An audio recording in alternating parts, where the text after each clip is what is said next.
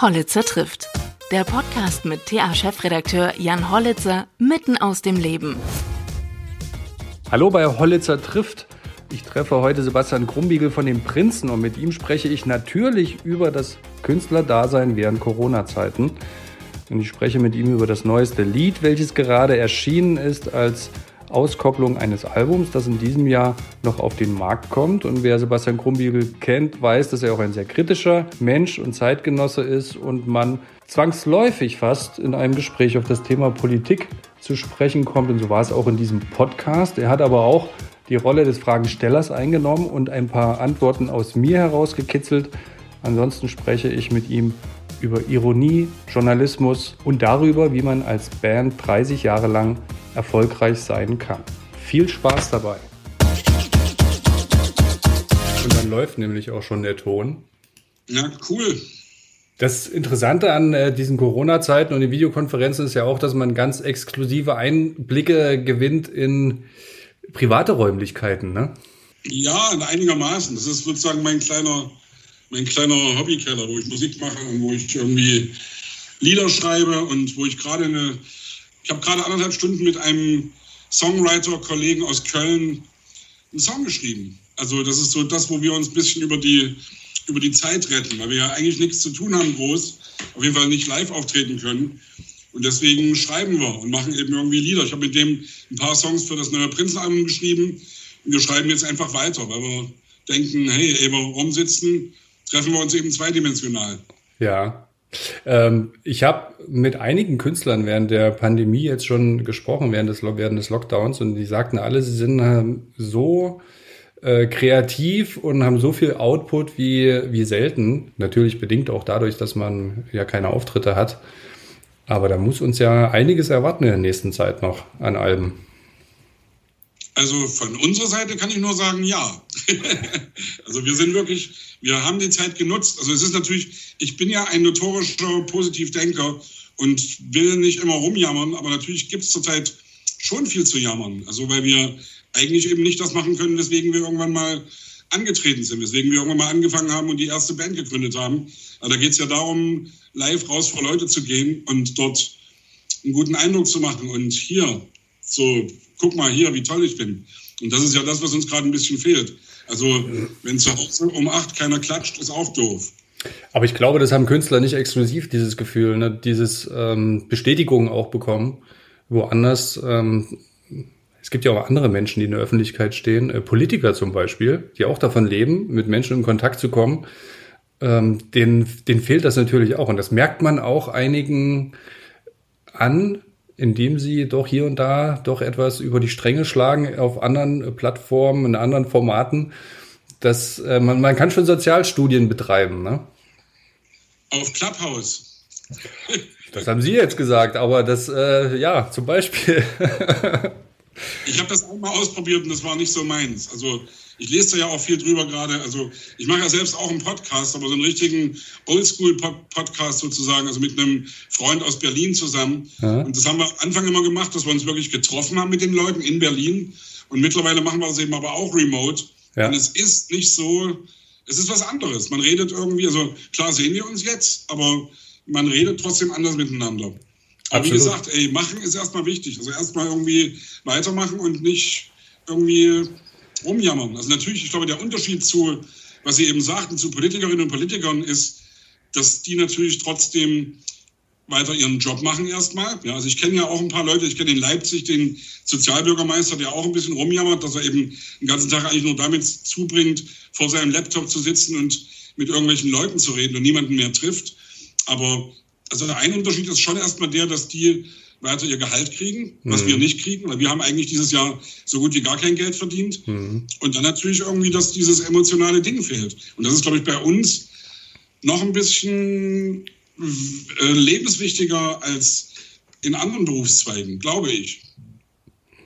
Das ist eigentlich ein schöner Bogen, den Sie da spannen zu dem neuesten Lied, ähm, was Sie gemacht haben. Das Album erscheint, glaube ich, im April erst oder Mai? Ja. Im Mai. Äh, dürfen darf man alles und ähm, da stellen sie ja Fragen, die man eigentlich, ähm, ja, die so ein bisschen Beklemmungen auslösen bei vielen.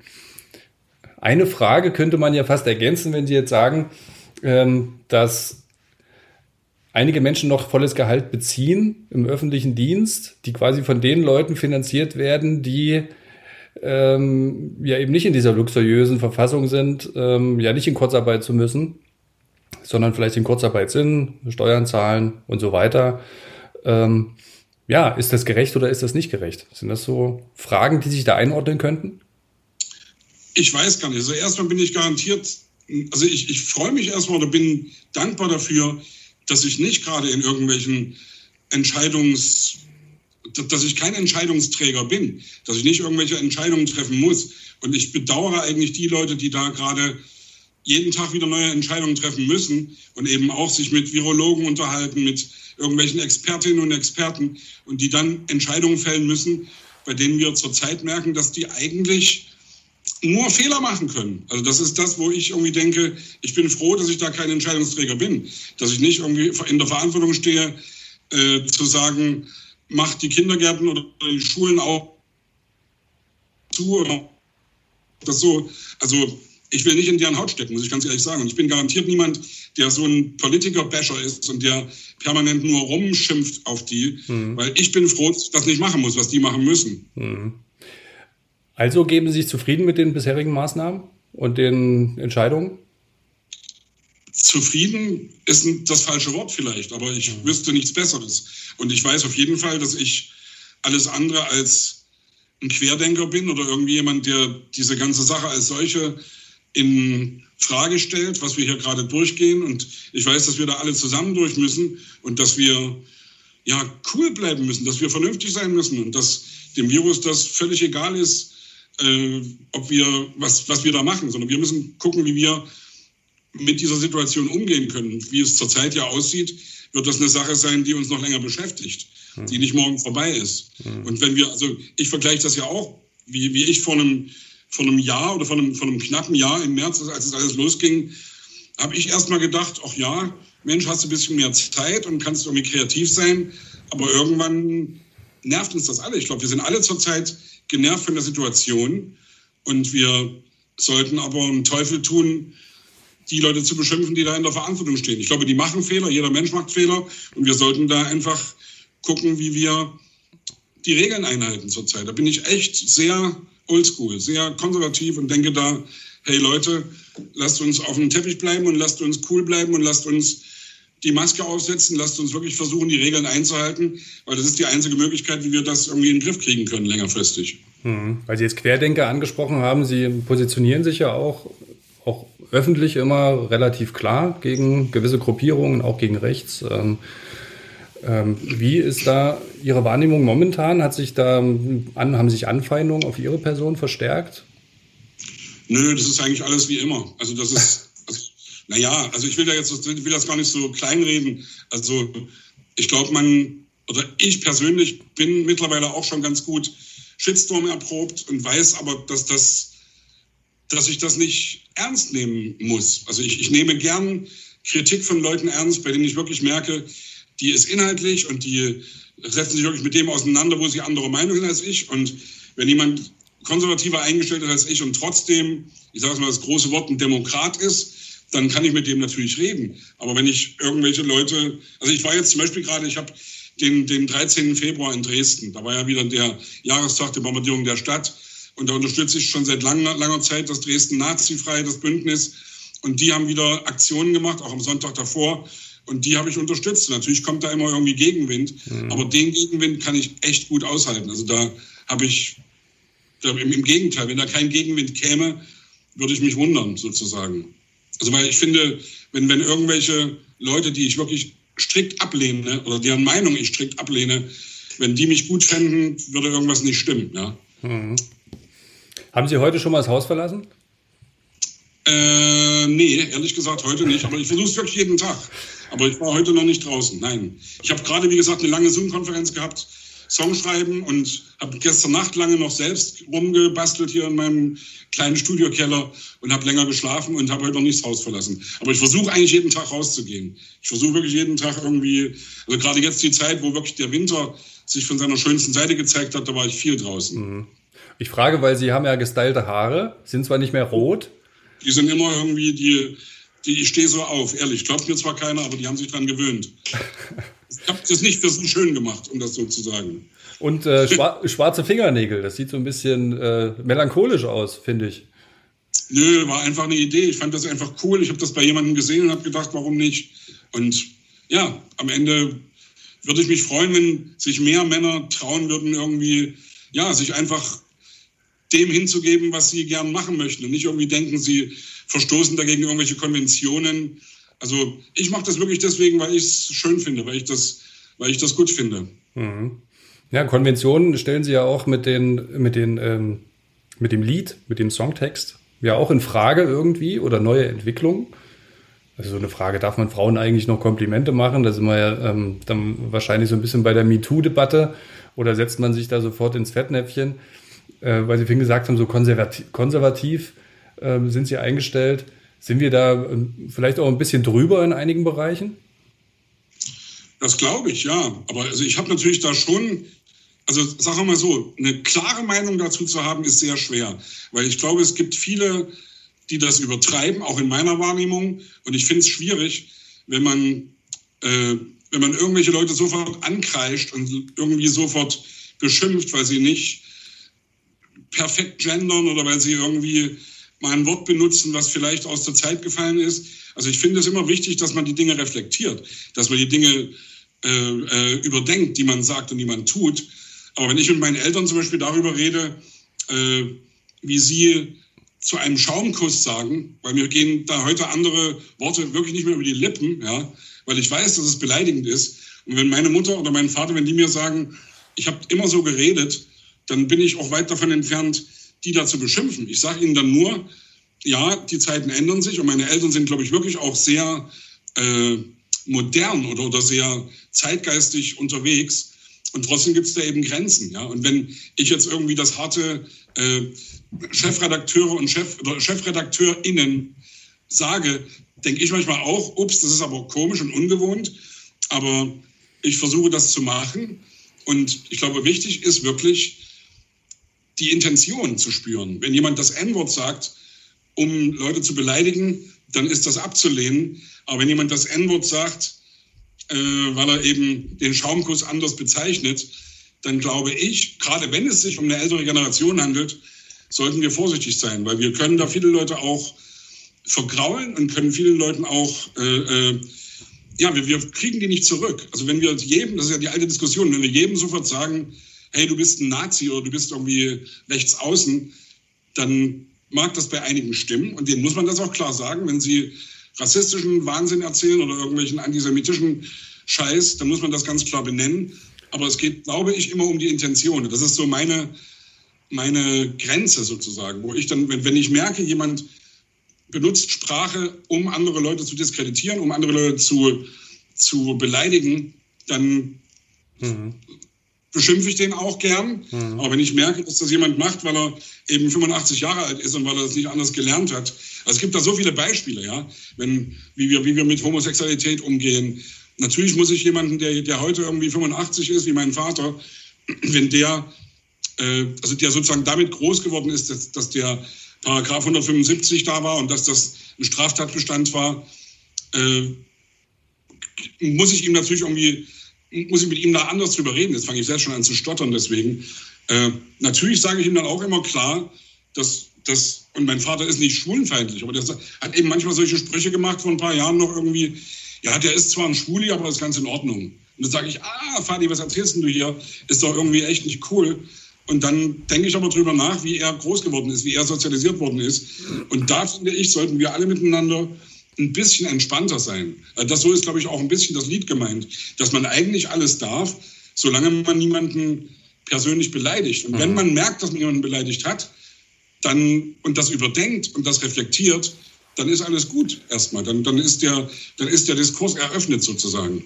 Ja, das ist ähm, würde ich völlig übereinstimmen. Diskurs und äh, Dogmatismus, das sind ja so zwei Sachen. Ähm, wenn wir zu dogmatisch rangehen, verlieren wir die Leute. Da bin ich, ähm, bin ich, bin ich völlig Ihrer Meinung. Ähm, es ging halt viel schnell in den letzten 20 Jahren, letzten 30 Jahren, unheimlich viele Liberalisierungsschübe, wenn man sich das mal anschaut, nicht nur in Deutschland, weltweit. Ähm, da kann man zum Beispiel den ersten schwarzen Präsidenten in den USA dazu nehmen, was äh, vielleicht undenkbar gewesen wäre, auch Homosexuelle in der Politik, ganz, ähm, ganz, ganz öffentlich und äh, viele andere Dinge. Äh, Digitalisierung hat viel beschleunigt und da kommt so viel aufeinander. Plötzlich darf man dann Sachen nicht mehr äh, sagen, die früher selbstverständlich waren. Und äh, ich glaube auch, dass da viel mehr geredet und äh, weniger dogmatisch vorgegangen werden darf.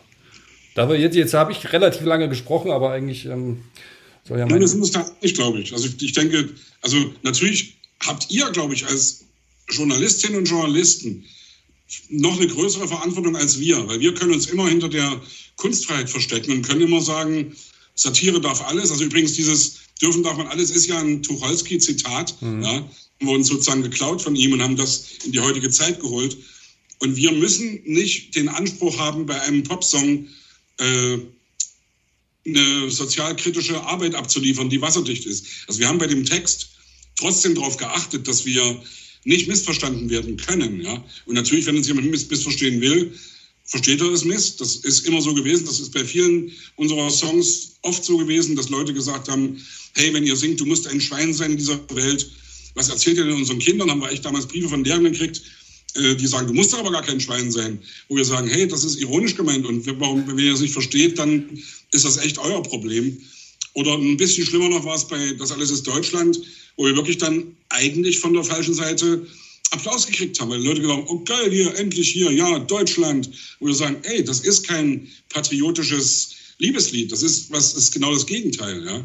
Und da muss man eben gucken, also wie gesagt, wir haben es da verhältnismäßig leicht, weil wir immer sagen können, Kunstfreiheit, Satire, Ironie, mhm. äh, kannst, du kannst mich mal, wenn du irgendwie mich jetzt hier deswegen beschimpfen willst. Und das ist bei euch anders, weil ihr müsst da schon äh, der Verantwortung euch noch mehr, noch mehr bewusst sein, sage ich jetzt dem Chefredakteur der Thüringer Allgemein. Ja, ja, nein, also ich bin auch nur ein Mensch. Also ich bin ja auch ein ganz normaler Mensch. Ähm, und äh, habe diese Verantwortung vielleicht, aber ansonsten bin ich auch ein ganz normaler, ein ganz normaler Dude sozusagen. Wie gehen Sie denn damit um? Also Sie wissen doch auch, dass Sie, wenn Sie irgendwelche Sachen schreiben, wenn Sie sich sozusagen politisch zu sehr positionieren in eine Richtung, dass Sie dann äh, ich sage mal ganz hart, an Auflage verlieren. Ja? Oder verlieren können. Ja, das ist immer spannend, das wird immer so gesehen. Also zu dieser Ironie zurückzukommen, eine journalistische Grundregel ist ähm, Ironie vermeiden oder ganz klar kennzeichnen, indem man in Klammern dahinter Ironie schreibt oder das ist ironisch gemeint oder so. Denn man sagt so, 50 Prozent der Menschen verstehen Ironie nicht. Und das ist immer wieder genau bei dem Punkt. Also genau mit den, mit den Fragen am Anfang, zu Beginn des, dieses Liedes, könnte man auch denken, ja, genau, genau so ist es. Warum darf man ja. das denn eigentlich nicht mehr? Ne? So, und, und dann kommt irgendwann, ähm, die sich darüber beschweren, dass man nichts mehr sagen darf, sagen dann, ähm, oder, oder, oder irgendwas sagen, beschweren sich darüber, dass man nichts mehr sagen darf. Das Gegenteil ist der Fall. Und bei uns ist es so, also wir sind, ähm, das äh, muss ich sehr oft erklären und weil man es uns auch irgendwie nicht glaubt, wir sind politisch unabhängig, wir haben keine Linie, also wir schreiben keiner Partei nach dem Mund und die, die beste Bestätigung für mich ist eigentlich immer, wenn wir aus allen politischen Lagern angegriffen werden äh, und sagen, ihr seid nicht äh, oder ihr seid auf der Linie der anderen. So, das kommt von allen regelmäßig. Ähm, meine Maßgabe ist, dass wir sehr neutral sein müssen. Unsere Leserschaft ist äh, sehr ambivalent. Das ist auch richtig so. Ähm, Diskussionen gehören in der Demokratie dazu und wir müssen auch Diskussionen aushalten. Wenn ich jetzt auf die Auflage schielen würde, müsste ich ganz verschiedene Interessengruppen nach dem Mund schreiben. Das, das würde überhaupt nicht funktionieren. Also ähm, es gibt Blätter mit einer klaren Ausrichtung, äh, wie die Taz meinetwegen, da erwartet das Publikum eine ganz, ganz bestimmte Richtung in der Herangehensweise an, äh, an Berichte. Das ist bei uns nicht der Fall. Ähm, bei uns geht es eher darum, dass wir alle Hintergründe beleuchten, damit man sich ein differenziertes Bild machen kann. Setzt natürlich dann äh, die Recherche voraus, auch in alle Richtungen. Äh, und was so eine Regionalzeitung, Lokalzeitung wie uns auszeichnet, ist aber vor allem der Lokalteil. Also die Leute wollen einfach wissen, was in, in Erfurt, Weimar, Mühlhausen, Gotha etc. passiert. Das ist das, ähm, wir sind ja zum Teil da auch die Einzigen noch, die überhaupt berichten. Richtig, also ich, ich meine ja jetzt auch mehr wirklich so, also Sie haben gerade gesagt, Thüringen, Sie sind in Thüringen, ich bin in Sachsen. und Sachsen-Anhalt, also wir, die, sagen wir mal, die drei MDR-Länder, die tun sich ja schon hervor durch irgendwie auch hohen AfD-Anteil und durch eben wirklich, das sind jetzt mindestens 20 Prozent jeweils. In Thüringen war die Sache mit Kemmerich, mit dem Blumenstrauß, der ihm vor die Füße geklatscht worden ist. Äh, das, also ich finde schon, also es gibt den alten Hajo Friedrich-Satz, der gesagt hat, man darf sich als Journalist mit keiner Sache gemein machen, sei sie auch noch so eine gute. Ja? Und da weiß ich, was er meint damit, dass man sozusagen, was Sie eben sagen, äh, objektiv versuchen sollte, objektiv zu berichten. Und trotzdem, glaube ich, muss man sich, und wenn ich jetzt einfach auch nur sage, als Demokrat bekennen, ja, und muss dann eben wirklich sagen, äh, es gibt für mich rote Linien, die ich, die ich ganz klar ziehe. Mit, mit, mit manchen Leuten rede ich nicht oder manchen Leuten widerspreche ich vehement. Und das das war meine Frage ein bisschen in die Richtung. Ja. Mhm. Wenn Sie genau wissen, Sie haben in Thüringen äh, 25 Prozent oder wie heißt 24 oder wie viel Prozent von Leuten, die eine Partei wählen, die wirklich antidemokratische Inhalte transportiert, was sie natürlich immer abstreitet, aber gerade in Thüringen mit Höcke ist das natürlich irgendwie eine Sache, die eigentlich eindeutig ist, positionieren Sie sich da? Oder, oder wie, wie, reflektieren Sie das? Was ist das für Sie für ein, für, für ein, Problem? Natürlich haben wir da eine ganz klare Haltung, was das angeht. Ne? Also ich meine, natürlich, wenn eine ähm, Partei dazu aufruft, Tageszeitungen abzubestellen, ähm, weil wir nur Fake News verbreiten würden oder über gewisse Themen nicht berichten, obwohl wir berichten, nur in diesen Blasen ähm, verfestigt dann ein Thema so schnell und so eine Meinung, ja, die TA berichtet gar nicht, Thüringer Allgemeine berichtet über dieses Thema gar nicht. Äh, die checken das aber auch gar nicht mehr nach. Natürlich haben wir, haben wir ein ganz klares Bekenntnis dazu, dass wir ähm, äh, drauf gucken, wenn irgendjemand daneben liegt und vor allem nicht ähm, auf unserem verfassungsrechtlichen Boden steht. Ähm, das ist natürlich auch unser Auftrag, da hinzugucken, ganz genau hinzugucken. Und da haben wir auch eine Haltung. Aber man muss gar nicht so weit gehen. Es gibt auch andere. Wir haben jetzt einen ganz aktuellen Fall ähm, im Küffhäuserkreis, dass uns ein äh, Bürgermeister, auch wenn er nur kommissarisch eingesetzt ist, von der Berichterstattung also unser Haus Hausverbot erteilt hat und ähm, uns von Informationsfluss abschneidet. Das geht natürlich nicht. Ne? Also es ähm, gibt Artikel 5, es gibt auch ein ähm, Auskunftsrecht von Verwaltung oder eine Auskunftspflicht, besser gesagt. Ähm, das ist Zensur, das ist, ähm, das ist fast Diktatur. Ne? Und, und da. Das dann an irgendwie, dass sie dann sagen, wir machen jetzt hier wirklich, äh, wir, wir gucken da gerade drauf oder wie, wie gehen Sie damit um? wir haben uns mal ein Gesprächsangebot unterbreitet. Man muss ja im Lokalen auch immer irgendwie versuchen, gut äh, zusammenzuarbeiten. Wir wollen Informationen haben, um die Bevölkerung zu informieren dort. Das ist ja auch unser Auftrag. Ähm, aber wir werden das jetzt ähm, öffentlich machen auch. Also heute ist Mittwoch. Wir nehmen den Podcast jetzt am Mittwoch auf und morgen Donnerstag wird dazu auch ein Artikel in, in der Zeitung sein. Ähm, der Podcast hier wird am Freitag erscheinen, also einen Tag später. Ähm, natürlich, weil es geht die Bevölkerung dort vor Ort auch an. Was an? Was macht die Verwaltung, die von öffentlichen Geldern finanziert wird, äh, mit, mit, der, mit der Presse? So. Und wir sind die einzige, einzige Informationsquelle, die es da vor Ort noch gibt. Ja ohne uns überhöhen zu wollen, aber das ist auch unser Auftrag, den wir in dem Sinne dann nicht mehr nachkommen können. Oh. Ja. ja. so ist äh, die Gemengelage und äh, sicherlich ist es mit, ähm, weil Sie AfD angesprochen haben, nicht einfach. Wir können sie aber auch nicht aussperren und sagen, wir sprechen nicht mit denen. Im letzten Landtagswahlkampf zum Beispiel äh, haben wir mit allen Spitzenkandidaten Interviews geführt und auch Podcasts. Davor gab es dieses Interview äh, im ZDF, das abgebrochen wurde. Ich weiß nicht, ob Sie sich, ob Sie sich erinnern. Danach ähm, hat sich Herr Höcke so, so ein bisschen äh, ähm, zurückgezogen, sage ich mal, mit diesen äh, Interviewanfragen und hat uns auch abgesagt. Und ich habe dann, also alle Kandidaten haben den gleichen Platz. Es gab einen Podcast dazu, einen Wortlaut-Podcast übrigens. Also wurde nichts dann ähm, rausgeschnitten oder sonst irgendwie. Das wussten die auch. Und eine feste Größe im Blatt. Und das habe ich freigelassen als weiße Fläche, weil wir auch ganz oft den Vorwurf von der AfD bekommen, wir würden äh, über die anderen Parteien mehr berichten als Sie, jetzt verhältnismäßig auch zu den Prozentzahlen, die Sie hier haben bei Wahlen. Und dann eben dazu geschrieben, das wäre Ihr Platz gewesen, den haben Sie aber nicht wahrgenommen. So. Das ist cool, das finde ich cool, das finde ich richtig so. Ja. Also ja, damit haben Sie eigentlich den Wind aus den Segeln genommen. Weil das ist ja genau das, was wir, was Sie eben sagten am Ende. Wie geht die letzten Zeilen? Manche glauben, dass die Welt sich gegen sie verschwört. Manche meinen, dass die Wahrheit auch nur ihnen gehört. Manche sagen, was sie denken. Dann sagen sie danach, dass man heutzutage ja nichts mehr sagen darf. Mhm. Weil man jede Menge sagen. Man darf alles, was sich auf dem Boden des Grundgesetzes befindet, darf man sagen. Man darf nicht den Holocaust leugnen, finde ich richtig, logischerweise. Man darf nicht Heil Hitler sagen. Man muss irgendwie auf demokratischen Grundlagen bestehen. Aber ich, ich, wir sind jetzt so politisch die ganze Zeit. Aber das Lied ist natürlich auch politisch gemeint. Ja, absolut. Es kommt trotzdem leicht daher. Und das ist, glaube ich, ein bisschen auch der Trick oder der, die Idee, dass wir eben wirklich sagen, natürlich sind wir Entertainer im ersten, in erster Linie.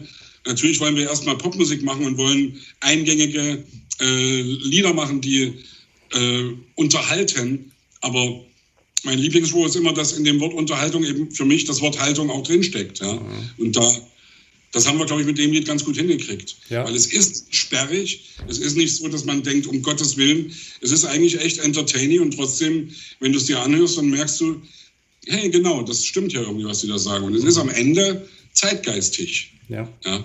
Aber diese Haltung bezieht sich eben auch nicht nur unbedingt auf ein Spektrum, ähm, auf ein bestimmtes politisches Spektrum. Ähm, wir haben jetzt gerade eine dreiteilige Serie gefahren zu Jahrestag Kemmerich-Wahl ähm, und nochmal ganz genau rekonstruiert, was ist in diesen Tagen bis zu dieser Wahl und Annahme der Wahl durch ihn eigentlich passiert. Und die Linke hat ja gesagt, das war ein Pakt mit dem Faschismus. Das war es eben nicht. Ja, das ist auch alles viel differenzierter. Das heißt, so eine Haltung besteht dann aber auch nicht daraus, dass man sich klar gegen jemanden bekennt, sondern dass man alle möglichst gleich behandelt. Die berühmte Freiheit der Andersdenkenden, was Rosa Luxemburg gesagt haben soll, finde ich auch immer wichtig. Also ich finde das also wenn ich emotional über irgendwelche Dinge rede, äh, was weiß ich, wenn ich sage, äh, was weiß ich, dass man sowas eben ablehnen muss. Und wenn ich dann höre, dass irgendwelche Leute, was weiß ich, dass es in Bautzen in Sachsen irgendwie eine Bürgerwehr gegeben hat, die eben gesagt haben, wir machen eine Bürgerwehr, weil wir unsere deutschen Frauen vor den ausländischen Kriminellen schützen müssen, dann, und ich versuche mich in diese Lage reinzuversetzen, dann muss ich auch zugeben, auch wenn ich da inhaltlich überhaupt nicht mit übereinstimme, also wenn, wenn ich als eher Linker sage, ich möchte mich gern Faschisten und Nazis in den Weg stellen oder in den Weg setzen, möchte Nazis blockieren bei Demos, äh, muss ich natürlich den anderen auch zugestehen, dass sie das auch machen. Obwohl der Vergleich immer hinkt von meiner, aus meiner Wahrnehmung, weil es rein inhaltlich eben um verschiedene Sachen geht. Ja? Weil rechts immer irgendwie ausgrenzend ist und, und, und gegen Minderheiten geht und, und links schon immer eher einen, einen, einen, einen sozialen Gedanken erstmal hat. Also ich habe ähm, in diesen Tagen, also in den letzten Jahren, irgendwie so das Gefühl, zurück, zurückversetzt zu sein in die 90er Jahre, kurz nach der Wende. Ähm, also ich war neun zur Wende. Ähm, hm. 91 habt ihr, glaube ich, das erste Lied ja. rausgebracht. Ne? Also da war ich elf. Da erinnere ich mich an eine Zeit, äh, wo man dann regelmäßig gefragt wurde, bist du rechts oder bist du links? So, naja. Und ganz viel spielt sich momentan in diesen Diskussionen wieder zwischen diesen beiden Polen ab. Ne? Ja, und ich glaube, wie gesagt, dass es da große Grauzonen gibt. Und das immer wieder an der Stelle, dass wir miteinander reden müssen. Also, dass wir natürlich Rassisten und Faschisten und irgendwelche unsäglichen Holocaust-Leugner klar schneiden sollten, finde ich. Dass wir die klar benennen sollten aber dass eben die, die Grauzone von den Leuten, die, was weiß ich, jetzt bin ich wieder bei Sachsen, die in Chemnitz damals bei, diesem, äh, äh bei dieser großen Demonstration, wie viele tausend Leute waren das? Es waren sehr viele tausend Leute. Oder ich muss auch gar nicht so weit zurückgehen, bei dieser äh, Anti-Corona-Demo jetzt in Leipzig vor ein paar Monaten. Das waren ja auch irgendwie zigtausend Leute. Äh, das waren natürlich nicht Nazis. Das waren nicht, also geschweige, also Mhm. Erst recht nicht alles. Es waren Nazis dabei. Die habe ich selbst gesehen und die habe ich, vor denen bin ich auch abgehauen in Leipzig erst bei dem Ding.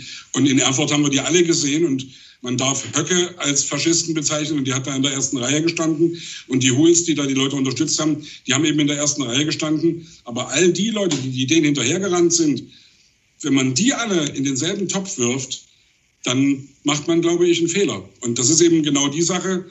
Also Sie merken wirklich, ich habe da, es ist sehr differenziert und ich habe da auch keine so richtig klare Meinung dazu. Weil natürlich kann man auch sagen, wer hat damals Hitler gewählt? Ist jetzt alles sehr viel, sehr weit, ja. Mhm. Aber waren das damals eben Leute, die davon überzeugt waren, dass Hitler ein geiler Typ war und dass der irgendwie äh, die Ehre der Deutschen wiederherstellt und dass der die Leute in Arbeit bringt und dass der sich eben um das Deutschland kümmert, das nach dem Versailler Vertrag irgendwie seine, sein, sein Selbstbewusstsein verloren hatte. Und da hat er natürlich irgendwie, äh, äh, ist er offene Türen eingerannt bei vielen Leuten. Aber mit der, mit der, mit dem Kenntnis der Geschichte von damals, und das vergleichen ja zurzeit auch viele Leute, Weimarer Republik und die heutige Zeit, muss man schon heute, finde ich, sich ganz klar positionieren. Aber man sollte eben wirklich aufpassen, dass man nicht allen Leuten, die bei dieser Demo in Leipzig oder bei dieser Demo in Chemnitz oder bei vielen anderen Demonstrationen mitlaufen, allen sagen, ihr seid jetzt Hardcore-Nazis, weil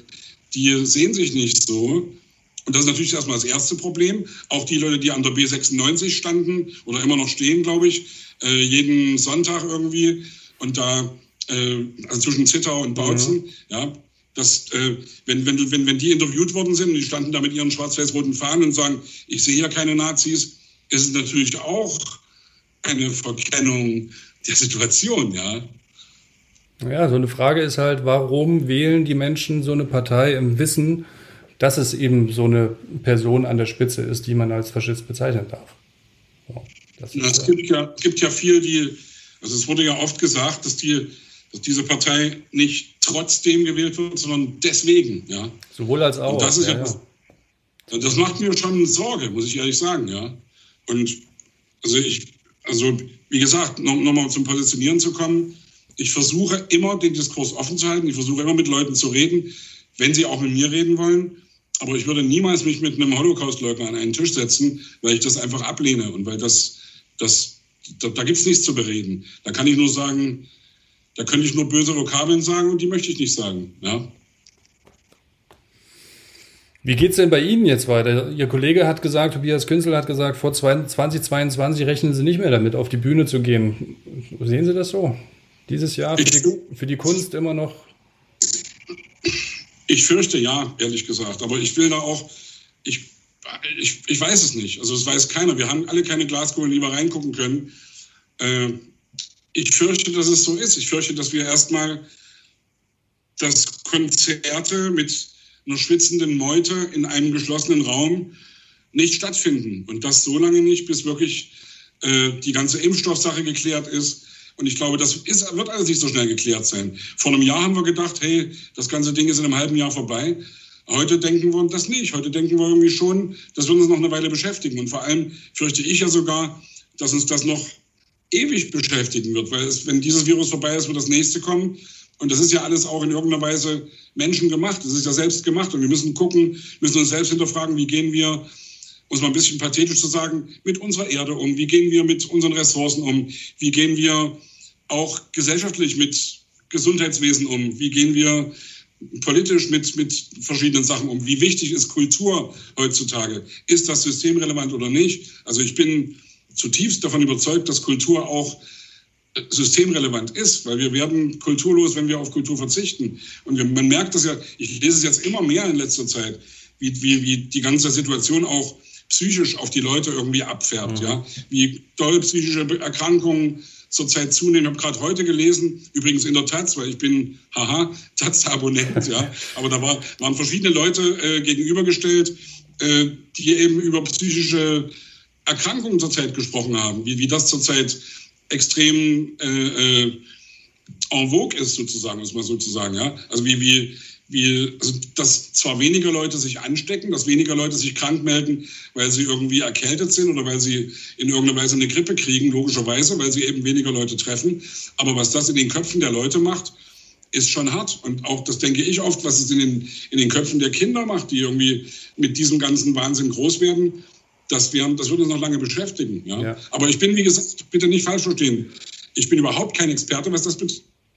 Ich tiere das alles und versuche mir eine Meinung zu bilden und versuche, ja, ich versuche am Ende immer die Sachen positiv zu sehen. Oder auf jeden Fall äh, bin ich keiner, der irgendwie Weltschmerz und der, der sagt, Hilfe, die ganze Welt bricht zusammen und alles wird ganz fürchterlich. Ich bin davon überzeugt, dass wir in ein paar Jahren, wann auch immer, oder in einem Jahr, dass wir das sich einigermaßen normalisiert hat. Also ich habe gerade letzte Nacht ein Lied fertig gemacht, wo ich gesungen habe, lass uns endlich wieder tanzen, lass uns endlich wieder zusammen irgendwie in einem Raum, auf engstem Raum zusammen sein und abgehen. Ja? Und das, das fehlt mir jetzt. Also völlig unabhängig von, von davon, dass, dass finanziell die Sache so ist, dass der Kontostand bei allen Künstlerinnen und Künstlern zurzeit nur eine Richtung kennt, nach unten geht. Und dass das irgendwann auch, äh, ja, dass, dass man sich darüber natürlich Gedanken macht, ja. Aber dass das uns fehlt, weswegen wir irgendwann mal angefangen haben, Musik zu machen, nämlich wirklich vor Leuten auf eine Bühne zu gehen, das macht auch was mit mir. Und das, das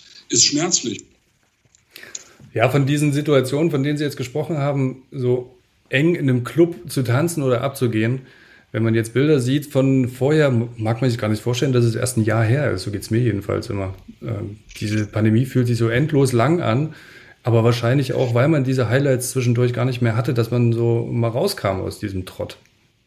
Mein letztes Konzert war Deichkind in der Arena in Leipzig und das war der absolute Hammer. War wirklich also 10.000 Leute drin und ein unglaubliches Happening und wirklich ein ganz großes, großes Kino mit Tanz und mit Musik und mit Hip-Hop und mit weiß ich nicht, also Schauspielerei, da war alles drin.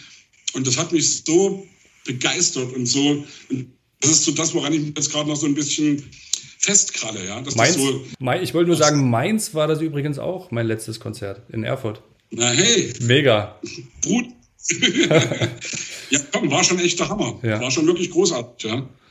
Und wie gesagt, also wir mit den Prinzen waren das letzte Mal auf einer Bühne im Oktober 2019. Am 6. Oktober 2019 war unser letztes Konzert übrigens in Naumburg im Dom. Ja? Also das, und seitdem haben wir mit den Prinzen nicht mehr auf einer Bühne gestanden. Ja? Wir haben jetzt Anfang des Jahres wieder angefangen, die neuen Songs zu proben, haben uns das erste Mal im Proberaum wieder getroffen. Und das war so wie so eine, ach, das war so schön. Das war, wir haben wieder zusammen gesungen, wir haben wieder zusammen in einem Raum Musik gemacht. Wir haben uns auch während der Plattenproduktion ich glaube sogar niemals alle zusammen im Studio getroffen. Wir waren immer äh, in Zweiergruppen oder ganz alleine da und haben mit den Produzenten zusammen gearbeitet. Also dieses Zusammengehörigkeitsgefühl, ich glaube nicht, also auch was eine Band betrifft, aber auch was Firmen betrifft oder was allgemein Umgang zwischen Menschen betrifft, das fehlt uns allen. Da sind, da machen wir uns nichts vor. Mhm, absolut. Was ist so die langweiligste Frage für Sie in dem Interview? Was können Sie nicht mehr hören? Ich versuche ganz ehrlich, also ich, ich, versuche immer auf alle Fragen zu antworten und, und, und, gestehe auch demjenigen zu, dass er eine Frage stellt, äh, die ich schon tausendmal gehört habe, die ich dann trotzdem beantworte. Wenn mich jemand fragt, warum ich keine roten Haare mehr habe oder was weiß ich, oder, oder wie wir auf den Namen die Prinzen gekommen sind, ich versuche das immer wieder zu erklären. das weiß also, ich übrigens noch nicht. Ähm, wie seid ihr auf die Prinzen gekommen? Wissen wir selbst auch nicht so genau, ehrlich gesagt. Also wir, ich, also ich, ich glaube im Nachhinein ein bisschen, dass es ein bisschen was auch mit Queen zu tun hat, mit Freddie Mercury, mit, weil, weil wir alle Queen-Fans waren. Und es musste ein neuer Name her, weil wir hießen damals Herzbuben, das war der Name, den wir als A Cappella-Gruppe hatten. Und als wir unseren Plattendeal gekriegt hatten, äh, war klar, dass wir einen anderen Namen brauchten, weil es da eben die Volksmusik, äh, das Volksmusikduo Willige Herzbuben gab. Und deswegen musste ein neuer Name her und der musste ziemlich schnell her. Aha. Und dann haben wir uns gedacht. Ah ja. Ja, gut, das habe ich noch nicht gewusst. Vielleicht einige Hörer des Podcasts auch nicht. Aber Queen ist, ähm, habe ich auch sehr gern gehört. Der Film Bohemian Rhapsody fand ich auch großartig. Ja? Ganz großartig. Für mich der bedeutendste Sänger jemals, wirklich. Also Freddie Mercury, ganz großer, ganz großer Künstler. Ja, ähm, 30 Jahre jetzt mittlerweile. Ich habe in der in Vorbereitung auf das Gespräch hier noch was gefunden bei uns auf der Internetseite äh, zum 20-jährigen Jubiläum. Und da wurde auch schon gefragt, wie lange kann so eine Band überhaupt zusammenhalten? Und haben wir wahrscheinlich alle schon gehört und überall gelesen, dass es immer mal Spannungen gibt, äh, vor allem wenn so viele Menschen in der Band sind. Ähm, aber was ist das Geheimnis, dass man auch so lange erfolgreich bleibt? Der Erfolg hatte ja auch Höhen und Tiefen, muss ich ehrlich sagen. Ich hatte jetzt vor ein paar Tagen mit Tobias ein Interview in Leipzig. Da sind, waren wir in der Thomaskirche und sind danach über den Leipziger Markt gelaufen. Da habe ich zu Tobias gesagt, hey, hier haben wir übrigens vor, also 1994, ein Riesenkonzert gehabt äh, vor wirklich 50.000 Leuten. War der Abschluss damals einer Tour, wo wir so ein Free-Konzert gemacht haben. Und das war damals schon irgendwie echtes, also das war, glaube ich, die Spitze wo wir jemals waren. Ja? Und irgendwie zwischendurch, wir, also wir spielen eben heute nicht mehr vor 10.000 oder 15.000 Leuten, sondern eben nur noch in Anführungsstrichen vor 1.500 Leuten oder vor 2.000 Leuten. Und das ist, am Ende ist das in Ordnung. Natürlich wollen wir auch irgendwann wieder, wieder die großen Hallen spielen. Und deswegen haben wir uns jetzt viel Zeit gelassen äh, bei der Platte, bei dem Album, was, glaube ich, wirklich ernsthaft gut geworden ist. Ich weiß, klingt immer total bescheuert, wenn das die Künstler selbst sagen, ja. Zumal die letzte Platte immer die geilste ist. Aber das Geheimnis, um auf die Frage zu kommen, ich glaube, das gibt es gar nicht. Ich glaube, das Geheimnis kannst du jede Ehe fragen oder jede, jede Firma, die es lange miteinander aushalten. Ich glaube, man muss wissen, dass sich Prioritäten im Leben verschieben, dass man, dass alle mittlerweile Familien haben, dass alle mittlerweile irgendwie auch andere Sachen haben, die neben der Band wichtig sind. Aber ich glaube, das Wichtige ist, dass wir wissen, was wir aneinander haben und dass wir am Ende kannst du das auch wieder auf, kannst du im Kleinen und im Großen sehen, dass wir nach Gemeinsamkeiten suchen, dass wir äh, wissen, dass uns mehr an der Trend, und das kannst du jetzt sogar global irgendwie auf die ganze Menschheit übertragen. Ich will da gar nicht so pathetisch werden, aber ich glaube, das ist das Geheimnis. Nach Gemeinsamkeiten suchen und vielleicht sogar auch Unterschiede, die man hat, erkennen und in diesen Unterschieden aber nichts Negatives sehen, sondern vielleicht sogar was das sehen. Also wenn du anders bist als ich, muss es ja nicht gleichzeitig heißen, dass du irgendwie ein Idiot bist, sondern es kann ja auch heißen, dass du ein total spannender Mensch bist. Können wir jetzt über verschiedene Kulturen reden, mhm. können wir über verschiedene politische Anschauungen reden. Mhm. Man sollte im Gespräch bleiben. Das glaube ich, das ist unser Geheimnis, dass wir nie aufgehört haben, miteinander zu reden, dass wir nie aufgehört haben und äh, dass, wir, dass wir uns nie ignoriert haben. War ein bisschen wie das Wort zum Sonntag, aber ich fand das ähm, sehr, fand das auf jeden Fall, ja, auf jeden Fall sehr gut. Ich weiß, ich nein, ja, komm. ähm, ja, ich kann mich nur bedanken für dieses äh, wunderbare Gespräch, das äh, vielleicht mittendrin eine andere Wendung genommen hat. Aber das ist ja auch gerade das Spannende an Podcasts, finde ich, dass das äh, anders manchmal abläuft, also diese starren Interviewformate. Und deswegen mache ich das auch so gern.